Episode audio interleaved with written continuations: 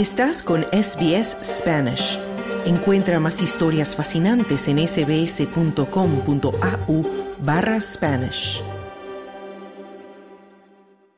El presidente de Ecuador, Daniel Novoa, emitió un decreto por el que ordena que las más de 3.200 personas extranjeras que cumplen sentencias en cárceles ecuatorianas sean repatriadas a sus países de origen para que cumplan allí sus condenas. De ese total, 2.900 son hombres, según el último censo penitenciario elaborado por las autoridades ecuatorianas. De acuerdo al presidente Novoa, aproximadamente la mitad de ellos son colombianos. Novoa señala que el decreto deberá empezar a aplicarse de forma inmediata con apego a leyes nacionales e internacionales y con respeto a los derechos humanos. Antes había comentado los costos que generan los presos extranjeros.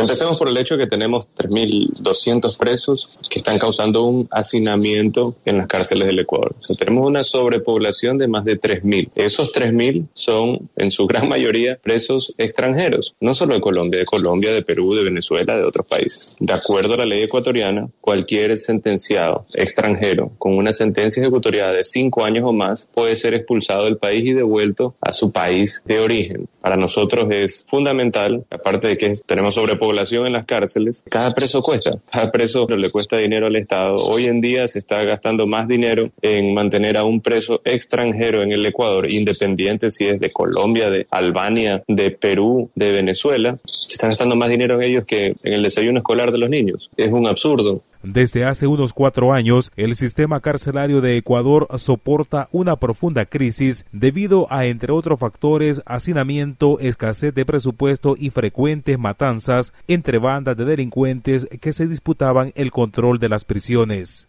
En esas masacres ocurridas desde 2020 han muerto o asesinados más de 450 presos por la disputa entre las bandas criminales al interior de las prisiones en una espiral de violencia que también ha saltado a las calles. A pesar de las medidas, los reclusos transmitieron por redes sociales. A nosotros tus amenazas y tu estado de sección no nos intimidan, porque al final nosotros ya estamos muertos. Como tú no tienes nada que perder, nosotros tampoco a cada cárcel que intentemos ingresar, a asesinar a los PPN, lo único que vas a encontrar es muertos. El presidente Novoa asumió el poder el pasado 23 de noviembre. Hace un mes decretó un estado de excepción a escala nacional y el siguiente día firmó un decreto que admitía un conflicto armado interno. Vivimos en una guerra contra el terrorismo. Eso es lo que estamos viviendo en el país. Hay zonas que están prácticamente, estaban prácticamente tomadas por terroristas que las hemos recuperado y estamos pues luchando asimismo como el sistema carcelario que ya lleva contaminado más de 10 años. En los días posteriores a la declaración del estado de excepción, el presidente Novoa dijo que Ecuador podría deportar a unos 1.500 reos, la mayoría de Colombia y Venezuela, bajo el argumento de que esta medida ayudaría a reducir la violencia en las cárceles y en el país suramericano en general. En reacción, el presidente colombiano Gustavo Petro sostuvo una conversación con la canciller de Ecuador, Gabriela Ecuador es consciente de que eso no se puede hacer de la noche a la mañana, es un proceso que debe respetar pues, las condiciones jurídicas de cada país para que no se provoque un problema peor del que ya existe.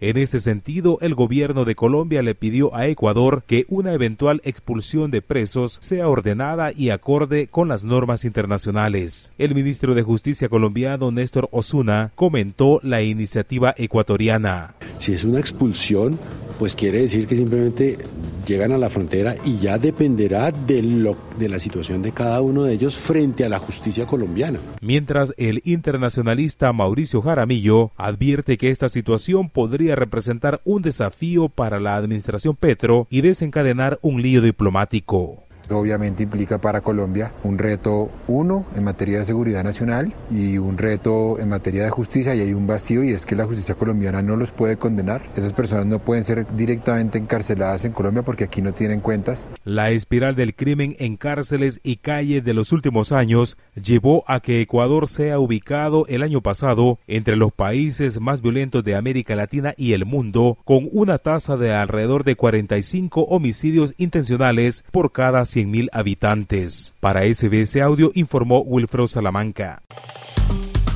Dale un like, comparte, comenta. Sigue a SBS Spanish en Facebook.